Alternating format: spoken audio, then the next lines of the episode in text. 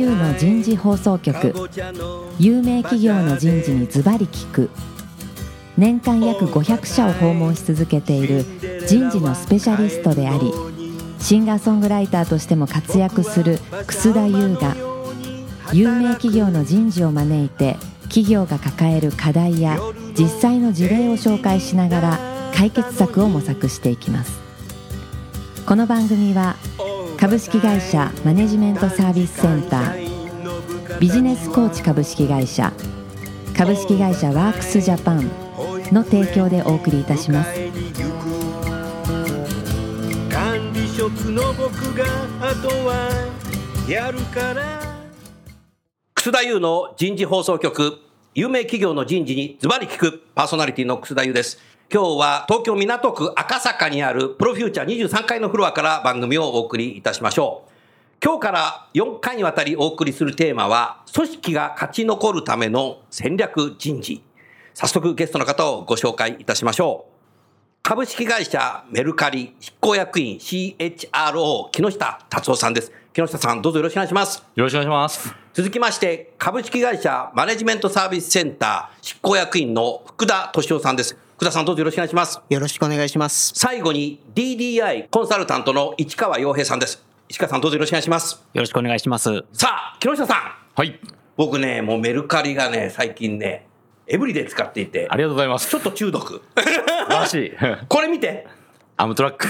ラジオだからね、見せられないんだけど、アメリカの鉄道会社ですよね。そうですね。アムトラックのね、正式なバッジがね、売ってたんですよ。素晴らしいですね。一般に市販してないですもんね。しかもね、新品。さすが。980円。ねえ、こんなの買えないよね。しかもこれ。これはね、僕が一番最初アメリカ合衆国行ったのがね、1971年なんですよ。1ドル360円。その時ね、父親がね、これ持ってった方がいいよ。結構、父親は結構海外行ってたの、これ持ってたんですよね。なるほどで、これは日本航空の JAL の鶴丸バッグっていう青いやつなんですよ。青いやつはあの日本航空のやつで、あ赤いのもあったんですよ。赤いのはね、JAL パックだったなるほど。で、これがね、なんと新品をね、メルカリに出してる人がいたんですよ。すごいですね。北海道の方だけどお。宝ですね。え？お宝。しかも3000円だよ、これ。うん。で、こういうのがさ、もうたまんないんだよね。掘り出し物発見みたいな。もうこれで夜更かししてる。しかも去年65歳になったんだけどね。おはようございます。65歳でメルカリにはまってね、もう楽しくてしょうがないね。素晴らしいです。あなんか今、あの最近やった面白いサーベイがあって、サーベ60代以上のユーザーの方が増えてるというのがありまして、なるほど。はい。で、その方をまあ対象にうん、慶応大学の先生と協力を得て、うん。じゃあ今までかなりその20代、30代の若い方がこう使ってうちの息子がそうだからね。でで、結構年配の方にもシフトしていて、まあどんなその違いがあるのかなっていうので、あの使う動機とかそういうのを調べてみたんですね。で、そしたら、すごい面白くて分かったのは、若い方のやっぱり動機は、売って、こう、あお小遣いになるというか、はい。金銭になるというところでのやっぱりメリットをかん、経済的なメリットを感じてらっしゃると。ん。年配の方はあんまりそこには関心が、まあ、薄い、ん。で、むしろそういったあの宝探しだったり、掘り出してもらったりというところで、自分のあの持っていたものが、なんか誰か、その価値がわかる人に共有できる喜びみたいな、いうものがあって、その、このメルカリを使うことで、ある意味こう自分のその人生の面白さをなんかこう共有できる仲間を探すみたいな。なるほど。そういうですね、ある意味新しい使い方をしてるんだ、みたいな。で、あの、生き生きしている年配の方はメルカリを使ってる。で、メルカリを使うことでもっと生き生きするみたいな、そういうことがですね、そのサーベイから分かっていて、なるほど。今日の話とそうリンクしましたね。僕は生き生きしてるね。65歳パッション。しいです。しかももう一個最後で、英国のね、ロックバンドのビートルズが、もう1962年から好きで、60年代の英国のファンクラブの雑誌が、売ってたんですよ、一冊だけ。ですね。350円だよ。えもうこれ興奮したね。これね、1968年だ、ジョン・レノン。えなるほど。ビートルズ68年のファンクラブ雑誌だよ。こういうの出てるんだよね。どうやってこの人は知れたのか知らないけども、はいこういうのがもうリアルタイムにさそうなんですよ。サービスの面白さですね。ああ、でね、僕の書斎の裏がね、もうローソンなので、もうタップして買った瞬間にローソンに行って、ビニってて、支払いしましたとかって、すぐ送りますとかってありがとうございますもう2日後には届くというね。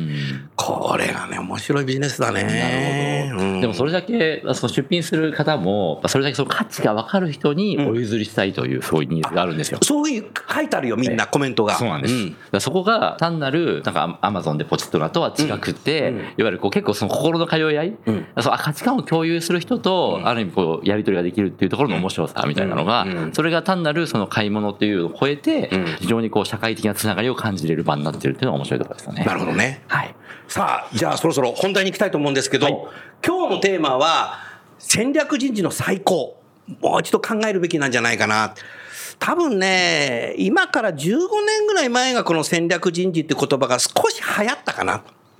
思うんですよね。もう20年ぐらい前からあったのかもしれない。10年、15年ぐらい前みんな戦略人事、戦略人事って言ってたような記憶があるんですよ。ただそれから少しやっぱもう15年経って時代が変わってきていると思うんですけど、木下さんとしては、今のこの時代の戦略人事、こう最高って考えた時に、何が求められてるだろう？はい。私は、この戦略人事っていう単語は、あの、20年前、私が P&G に。お P&G にいたねあにうん、あの、デイビッド・ロリッチのうん。コンセプトを、当時学んだんですけども。う20年だよねあれねでその時とやっぱり今と比較して、本当にいろんなその、実際事業戦略ん。自体を、ん。あの、本当立てるのが難易度が上がってる。で、その難易度が上がってる事業戦略を、じゃあ実現させるためには、うん。やっぱりその人事戦略というのがもうなくてはならないものになってきていて、で、このシンクロをより強化してなきゃいけない？っていうところでもう一度今戦略人事っていうのが見直されてるというふうにあの理解しています。なるほどね。で、もう一つがうん、これはもう最近の若者みたいな話ですけども、はい。どういう会社で働きたいですかというときに、やっぱり二つ結構大きなトレンドが出てきていて、で、一つは単なるその金銭的なものだけじゃなくて、本当にその理念に共感する、あの、その会社で仕事をすることで、なんかやりがいとか、うん。あの、社会に貢献してる感っていうところを、うん。あの、ものすごく求めてる、うん。あの方が増えてきていて、これはもうグローバルに、グローバルなっていると思います。うん。で、それを、じゃあ、打ち出せるような、その人事戦略の打ち手をちゃんとやってますかと。ん。その会社の理念なり、バリューに共感するような方なり、そのバリューを体現する、ミッションやバリューを体現するような、その人事の打ち手をやってるかどうかっていうのは、ものすごく重要になってきてるなと。うん。で、それと関連してなんですけども、今その、いろんなあのサービスでもカスタマーエクスペリエンス、CX ね。っていうのは、まあさっきうん。のあのメルカリのサービスでも、ものすごく重要視してるところですけども、うん。まあそれと合わせて、やっぱり customer experience を取るためにはうん、 employee experience、うん。その employee の体験をどれだけ向上するか、なるほど。圧倒的な EX 体験の提供みたいなものが、なるほど。CX 体験をするためのある意味前提条件みたいな。なるほど。ようになってきていて、うんでそうするとじゃあ employee experience ってかなり全般的にうん人事のあの打ち手を見直さないと向上していかないよねと。なるほどまあ、そういった観点も戦略人事とはと考えるときに見直されている重要なポイントだと思いますね。なるほどね。だ変わってきたんだよね。考えてみたら P&G さんってもう創業して180年ぐらい経ってなかったかな。130年だったあさあ130年か。はいねえ、すごいよね。もうそうなってて、やっぱずっと生き残ってきて、今ここに来てもそこに来てるということだね。福田さん、今の話聞いてていかがですか？そうですね。まさにその通りだと思います。んやはりあの、今私たちがコンサルテーションをしてて、一番人事の方からお聞きする言葉の一つとして、事業戦略と人事戦略の統合っていうのが非常によく聞かれることなんですね。なるほど。まあ通常普通に思えば統合してて当たり前というふうに思うんですけれども、ん。いつの頃からか人事の戦略は人事の戦略、事業戦略は事業戦略ということで、どんどんどんどん離れていってしまった。で、その結果ですね、事業戦略を練るオフサイトミーティングとか、そういった中に人事の方が一人も入ってないと。うん。で、人事の方が事業戦略そのものにあまり詳しくないということが起こってます。で、どうして、特にその従業員のね、社員の方がトレーニングを受けたりとか、または採用するときに、従業員の方がなんでこのトレーニングが必要なの？授業戦略とすごく遠いところにあるトレーニングとか、ということで、なかなかつながりが見えない。なるほど。そうすると授業部長が、いや、なんで人事はこんな無駄な忙しい時に、こんなトレーニングやってるんだと、私たちは新規でグローバルにこれから出ていくために、なんでこんなことをやってるんだ。本当はそこにつながりがあるはずなんですけれども、なかなか遠くそこへ離れていってしまうことによって、つながってることが見せられないということは結構多いですね。でももう一つおっしゃる通り、木下さんおっしゃる通りに、リテンション目的、またはモチベーションを上げていく目的として、えー customer experience、またはもしくはエンゲージメントですね、えー従業員のエンゲージメントをどうやってと、えー高めていくか。やはり優秀な人材というのを獲得することがもう勝ちのお組織なので、えーその魅力的なあ組織をどうやって作り上げていくか、これがまさに戦略人事の仕事だと思います。なるほどね。今、木下さんの話した、お話しいただいたことは、あなた自身がその P&G だとか、過去は G, G にいたりとか、が外資系こう長かったんですよね。でそうでもやっぱ有名じゃないですか、いろんな HR のこととか、P&G とか G とかね。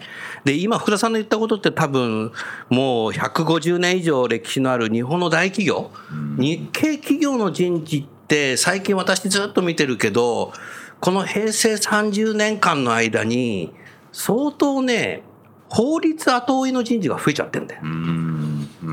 でもちろん政府もね、企業の中でこう手突っ込むからさ、いけないなってのもあるんだけど、そっちに追われちゃってるんですよね。だから、社員の人のことを見る時間よりも、どうもね、僕の言い方するとね、霞が関見てんだよ。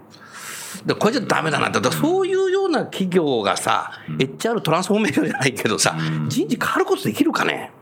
やっぱりあの、この組織のその未来を、未来。をどう考えるかと。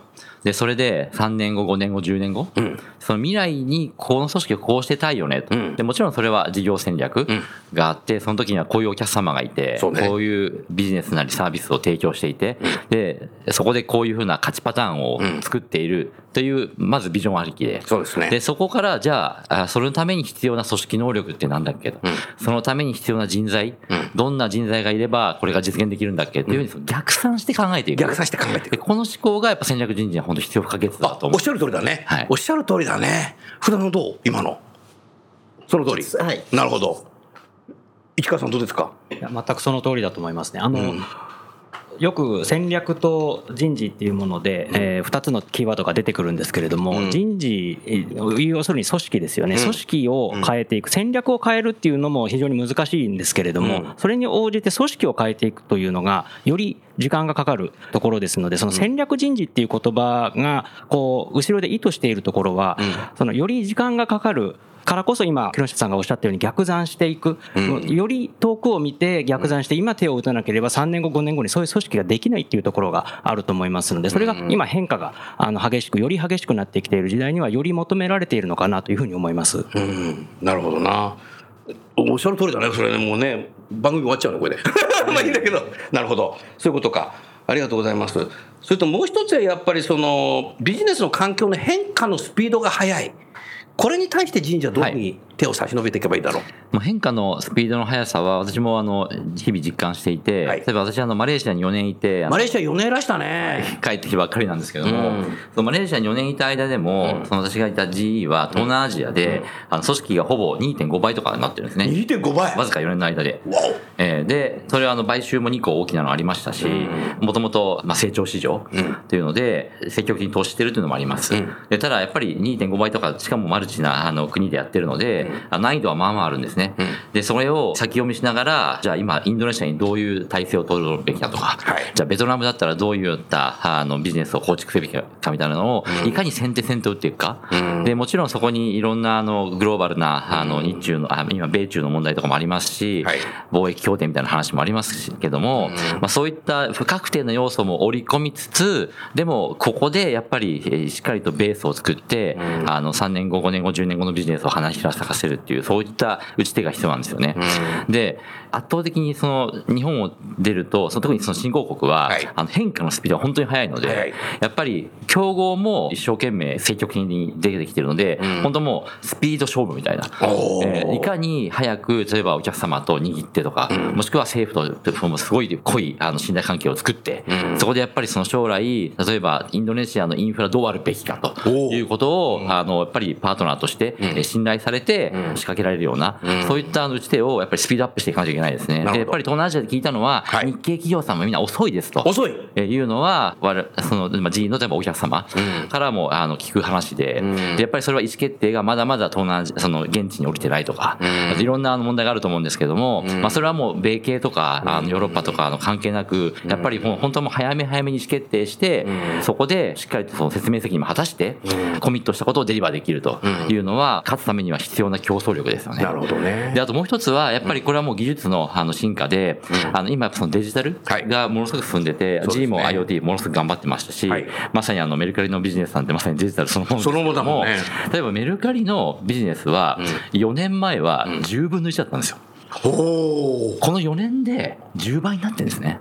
なるほど。それがもう圧倒的なスピード感ですよね。なるほどそれだけのある意味成長をしているあの事業だったり、あのマーケットもある中で、それをじゃあ掴んでいく企業と、えーそこを見送ってる企業とで、やっぱり相当差がついてくるなっていうのは思いますね。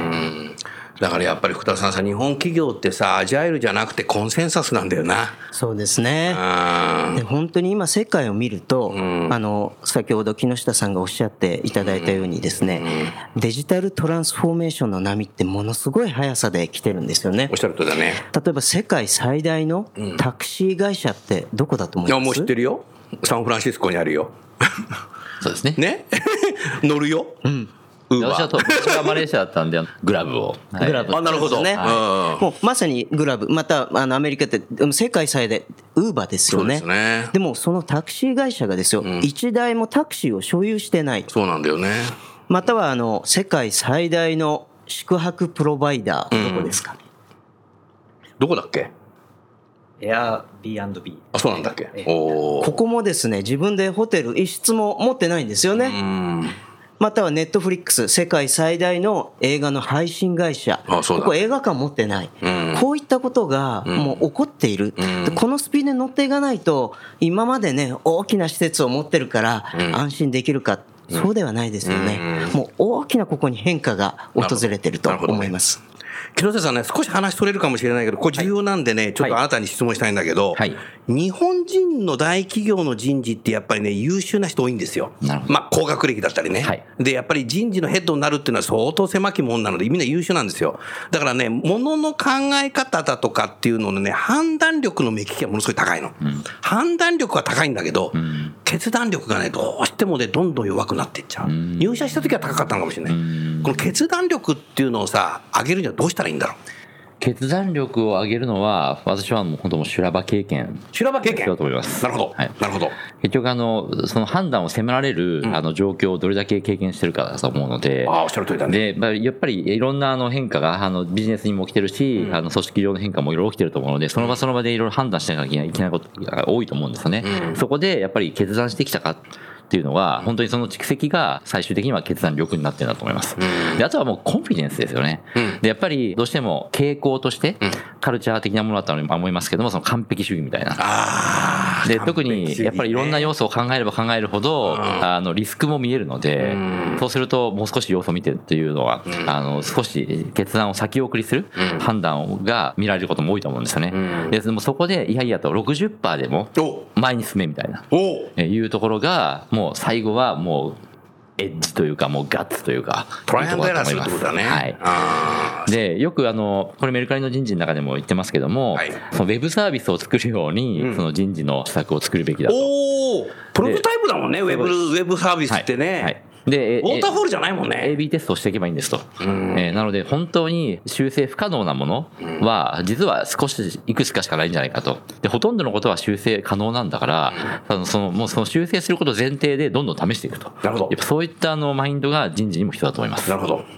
確かにな日本はやっぱりさ、ものづくりの国だからさ、設計図書いちゃうんだよな。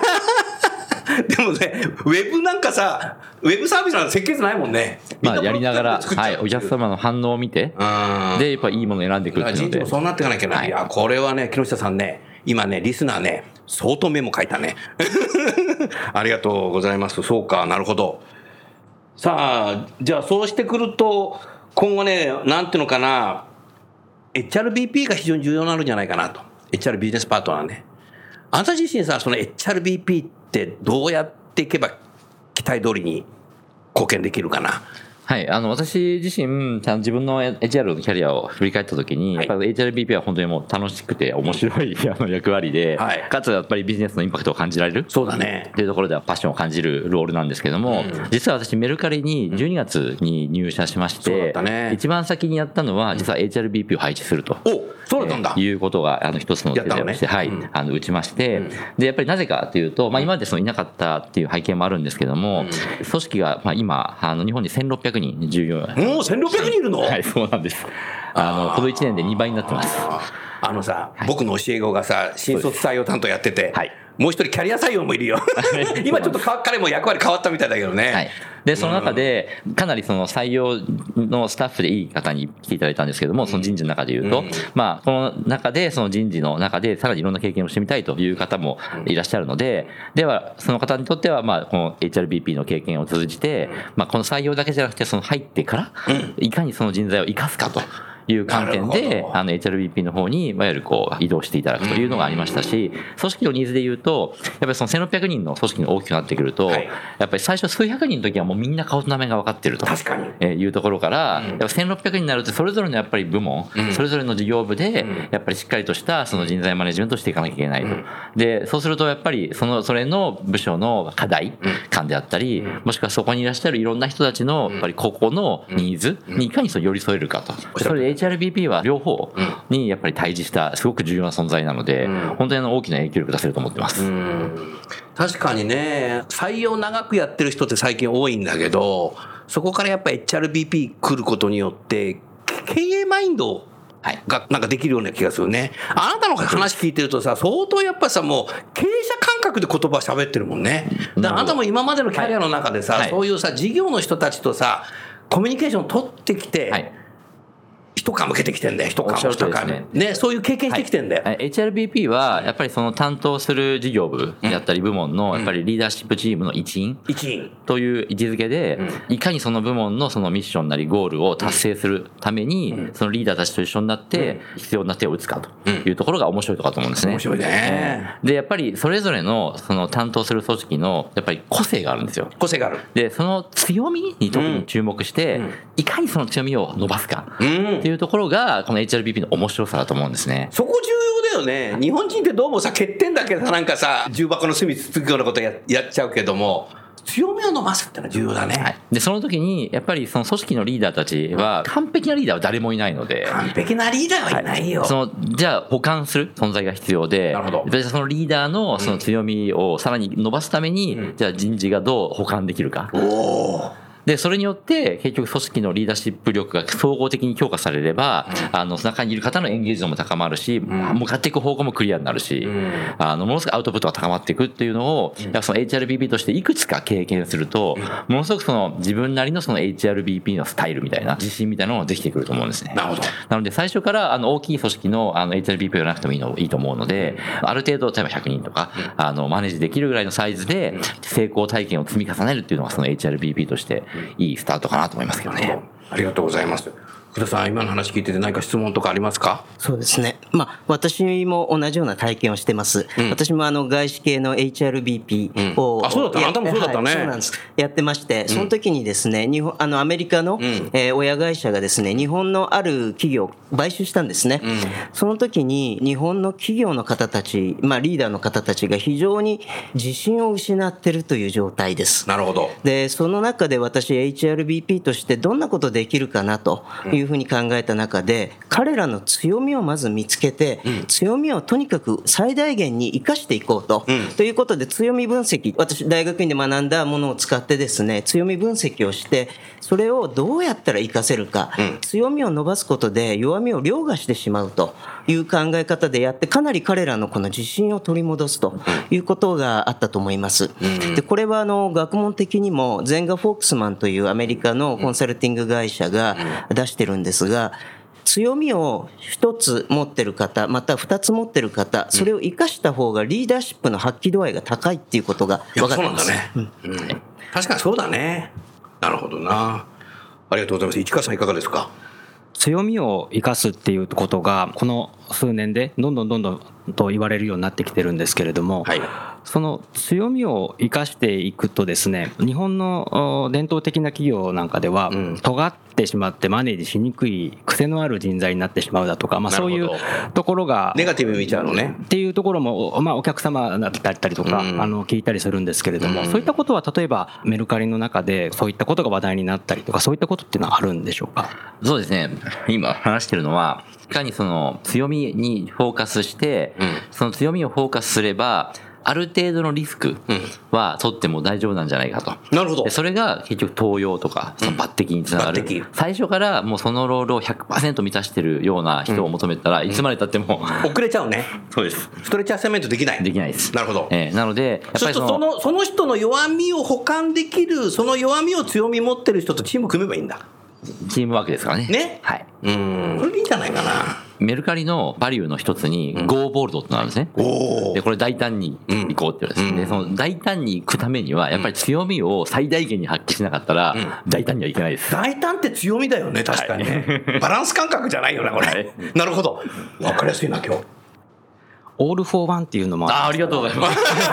でそれが、予習してるじゃないかそれがまさにそのチームで助け合おうみたいなね。おなるほど、はい。お互いが強みを発揮し合って、まさにそうなってんだよ。 all for one で、チームとしての最大成果みたいな。なるはいほどな、ありがとうございます。いえ。ありがとうございます。それ素晴らしいねあの一つねお聞きしたいんですけれども、 all for one すごくそこがカルチャーのフィットネスとか、 organizational の fitness を高い方を採用していくとはい。いうことだと思うんです。それはどんな手法ではい。その方をそこが高いっていうのをはい。見抜いていってるんでしょうかね。はい。あの、二つ結構大事なポイントがあるかなと思っていて、で、一つはもちろんその面接の採用プロセスにおいて、どれだけその部分をしっかりと見れるか。なので、専門性とか、あの、スキル。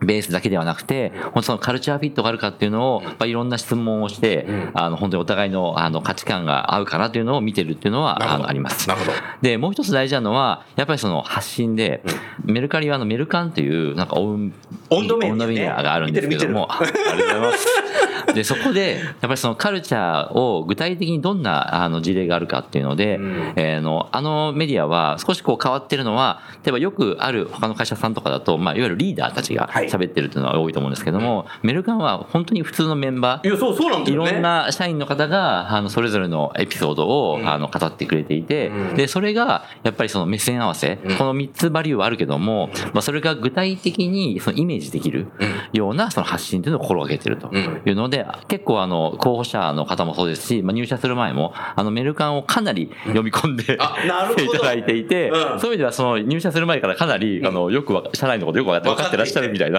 いうところが、で、入ってからも、自分もいけるなって思うんだよね、はい、入ってからも、あの、そんなに驚きはないみたいな。あなるほどはい。あそこで書いてありましたけど、あの、入ってからもその通りですね。と自分も大胆にエントリーできるんで、いうところでの、なんかすり合わせが、なるほどあの、あのメディアによって、あの、非常にうまくいってるなと思います。はい。で言葉変えるとだからさダイバーシティインクルージョンなんだよもな。そこだよな、はい。言葉変えるとこれすごいねそうですよね。特にその HRBP とか、その HR 戦略人事の仕事っていうのは、そういったカルチャーも含めて作っていかなきゃいけないっていう形になるんですよね。その通りですね。実はその D&I も、あの、私がその、メルカリに入って、あの、HRBP と同時に、あの、新設で D&I のお。専属を、の方をアポイントして、そうなんだ。はい。で、今、あの、ものすごく、メルカリ全体の、その D&I のものもレベルアップみたいなところで今、いろいろとアクションを取り始めてるんですけども、メルカリがそのグローバルテックカンパニーとして世界で成功するために、もうこれはもう必要不可欠というのは CEO をはじめもうマネジメントはもうそこはもう非常に目線は一致していて、はい。でそれをじゃあどうやって具体的にやるかっていうところで、その価値観、そのミッション、バリューに共感をする方が、どんな多様な背景であっても力を発揮できる、活躍できるようなやっぱり環境を作っていきたいと。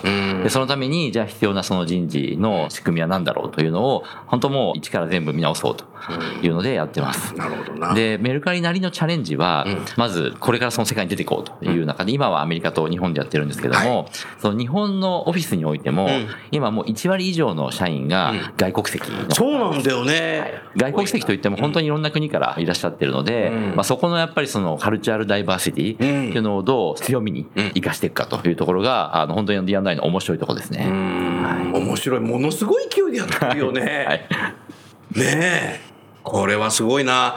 はい、わかりました。次週は少しさ、HRBP をもうちょっとブレイクダウンしてね、お話を聞きたいなと思いますけども、来週のテーマは、えー戦略人事の役割のところになりますので、少しもうちょっと細かい話をしていただければいいかなという、そんなふうに思います。えー最後にもう一度ゲストの方をご紹介して番組を今日は終わりましょう。メルカリの木下さん、マネジメントサービスセンターの福田さん、DDI の市川さん、どうもありがとうございました。ありがとうございました。ありがとうございました。